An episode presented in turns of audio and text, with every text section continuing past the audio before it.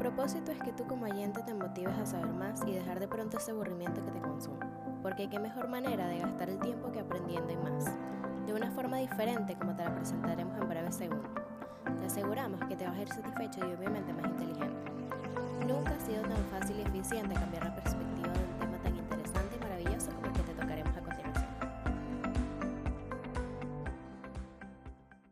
Es complicado imaginarse qué relación podría haber entre un vaso de leche y un paquete de gomitas ácidas, o entre una hormiga y un hipopótamo.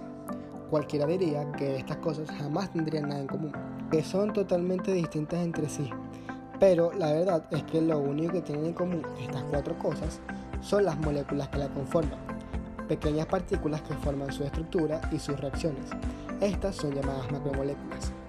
Las macromoléculas son la unión de una repetición de moléculas biológicas más simples que alcanzan pesos moleculares altos. Las cuatro macromoléculas más importantes en las células animales son los carbohidratos, los lípidos, las proteínas y los ácidos nucleicos. Asimismo, una célula animal es aquella que compone diversos tejidos animales. Es de tipo eucariota y se puede reproducir de manera independiente.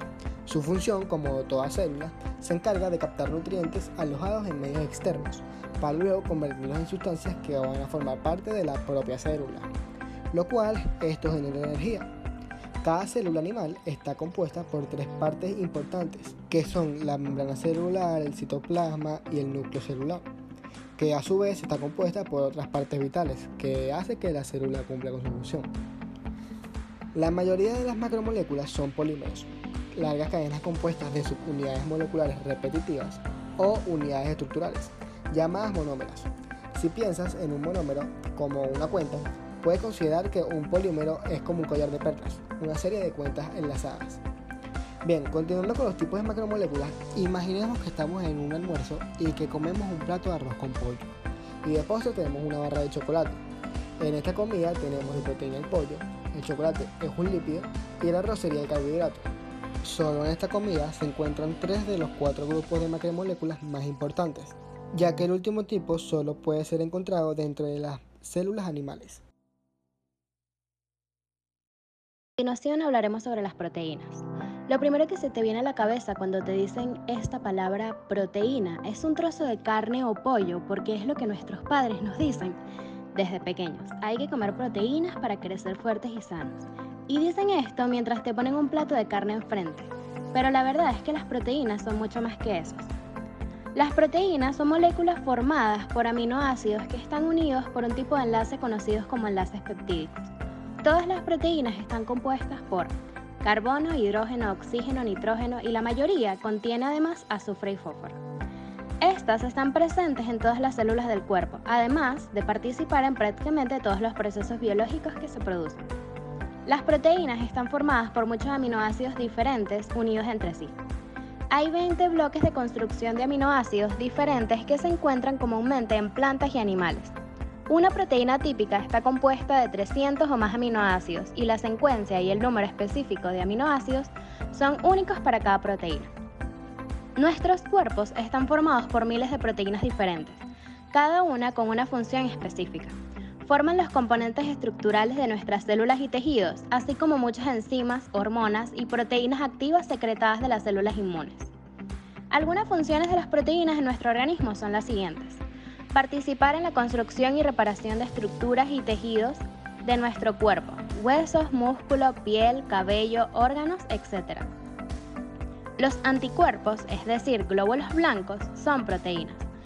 Las enzimas son sustancias que se encargan de llevar a cabo las reacciones químicas en nuestro cuerpo y son proteínas. También intervienen en la división celular, permiten la contracción muscular, es decir, nuestro movimiento, dan elasticidad a nuestros órganos, músculos y piel, participan en la coagulación de sangre y cicatrización, regulan el funcionamiento del sistema nervioso hormonal, la hemoglobina y la mioglobina son proteínas y se encargan de transportar el oxígeno en la sangre. Aportan energía cuando no se encuentran disponibles carbohidratos o grasas. Entonces, ¿no son increíbles las proteínas? Pueden hacer un montón de cosas. Asombroso, ¿no? Siguiendo con el próximo eslabón de macromoléculas, continuaremos con los carbohidratos. Pensemos un momento qué son, qué pueden hacer. Si le preguntamos a tu niño, seguramente te dirá algo como qué es lo que se coloca al contorno en una comida, como el arroz o la pasta. Pero si por el contrario se lo preguntamos a un adulto, te dirá que es algo que se encuentra en la comida y que es necesario para el buen funcionamiento de nuestro cuerpo. Si lo pensamos bien, ambas cosas son ciertas, pero si lo definimos científicamente, los carbohidratos son alimentos cuya constitución química está formada por una molécula de carbono, hidrógeno y oxígeno. Su función es contribuir en el almacenamiento y la obtención de energía. Gracias a una enzima llamada milasa, la molécula del carbohidrato, también llamado hidrato de carbono, se descompone, lo que permite que el cuerpo lo utilice como combustible. Asimismo, los carbohidratos son importantes macronutrientes que se deben obtener a través de la alimentación, porque nuestro cuerpo no puede producirlos por sí solos. Ahora nos haremos la pregunta del siglo. ¿Existe un solo tipo de esta macromolécula? En realidad existen cuatro tipos, en función de su estructura química. Los monosacáridos, los disacáridos, los oligosacáridos y los polisacáridos. Los monosacáridos son los más simples, ya que están formados por una sola molécula. Esto los convierte en la principal fuente de combustible para el organismo y hace posible que sean usados como una fuente de energía. También hay algunos tipos de monosacáridos, como la ribosa o la dexosirribosa, que forman parte del material genético del ADN. Los disacáridos son otro tipo de hidratos de carbono que, como indica su nombre, están formados por dos moléculas de monosacáridos. Entre los disacáridos más comunes están la sacarosa, la lactosa o azúcar de la leche, la maltosa y la celuliosa, obtenida en la hidrólisis de la celulosa. Los oligosacáridos tienen una estructura variable y pueden estar formados por entre 3 y 9 moléculas de monosacáridos, unidas por enlaces.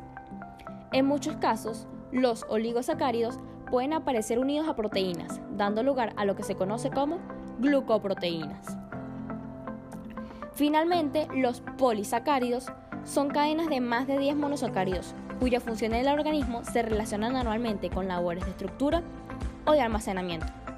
Ejemplos de polisacáridos comunes son el almidón, la milasa, el glucógeno, la celulosa y la quitina. Tenemos muchos tipos de carbohidratos en el cuerpo, ¿no es cierto? Si sigues con nosotros, no te vayas. Todavía nos faltan dos macromoléculas importantes. No te puedes quedar sin saber nada de ellas.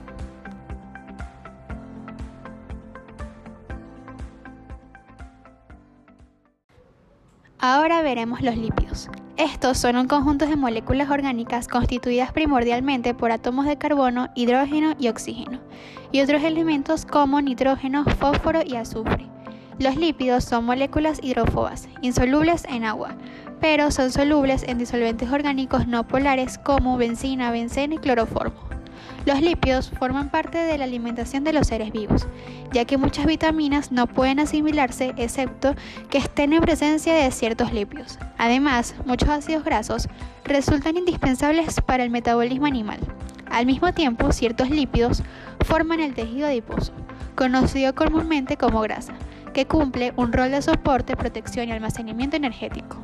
¿Sabes lo que esto significa? Si tienes un poco de grasita y estás obsesionada con ella, despreocúpate. Esto ayuda a proteger tus órganos y te proporciona energía en tu día a día.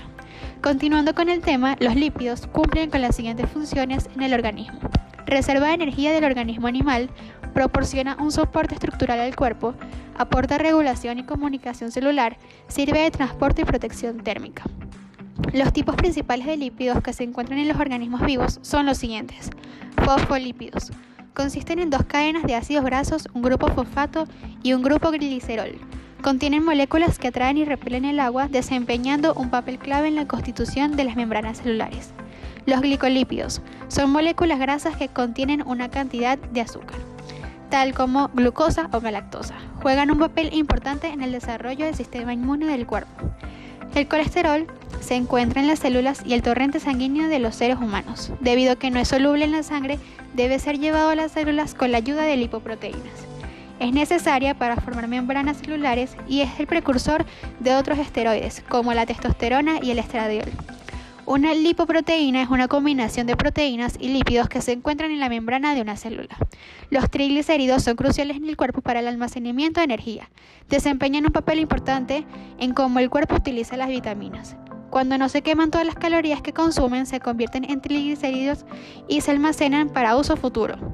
Las ceras son lípidos muy comunes y se pueden encontrar en las plumas de los animales, en los oídos humanos e incluso en las hojas de las plantas. Su función principal es la de protección. Por último, veremos los ácidos nucleicos, aquellas macromoléculas que no se encuentran en los alimentos, sino en las células.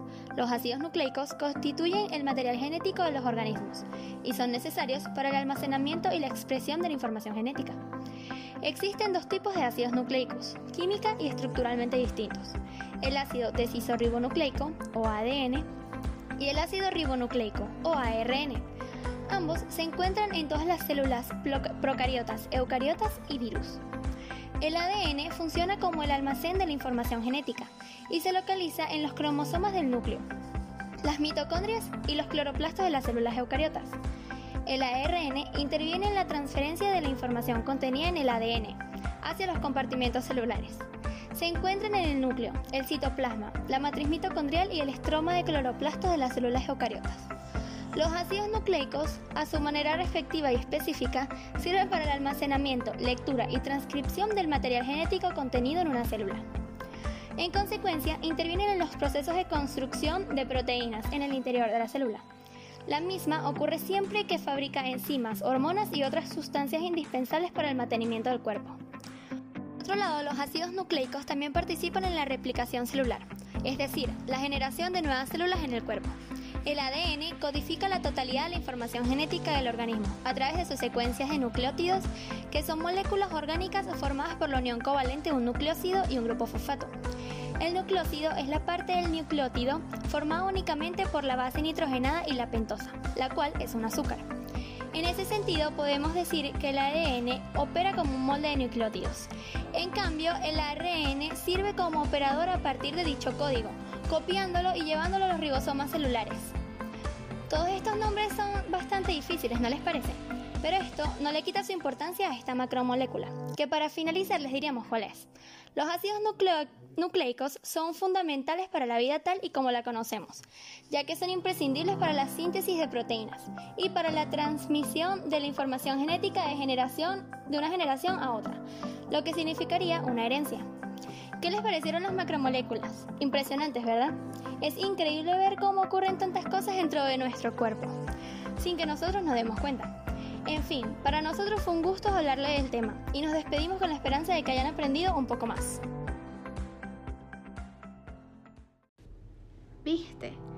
Dijimos que no te ibas a arrepentir. Apostamos a que te encantó aprender con nosotros. Ya debes saber la variedad de estos grandes conjuntos de moléculas y los papeles tan fundamentales que cumplen en nuestro organismo. Esperamos que te cuides y cuides de tus macromoléculas, porque si no lo haces tú, nadie más lo hará. Gracias por escucharnos y quedarse hasta el final. No olviden que esto no es un adiós, sino un hasta pronto con nuestros próximos capítulos. Nuestro viaje apenas comienza.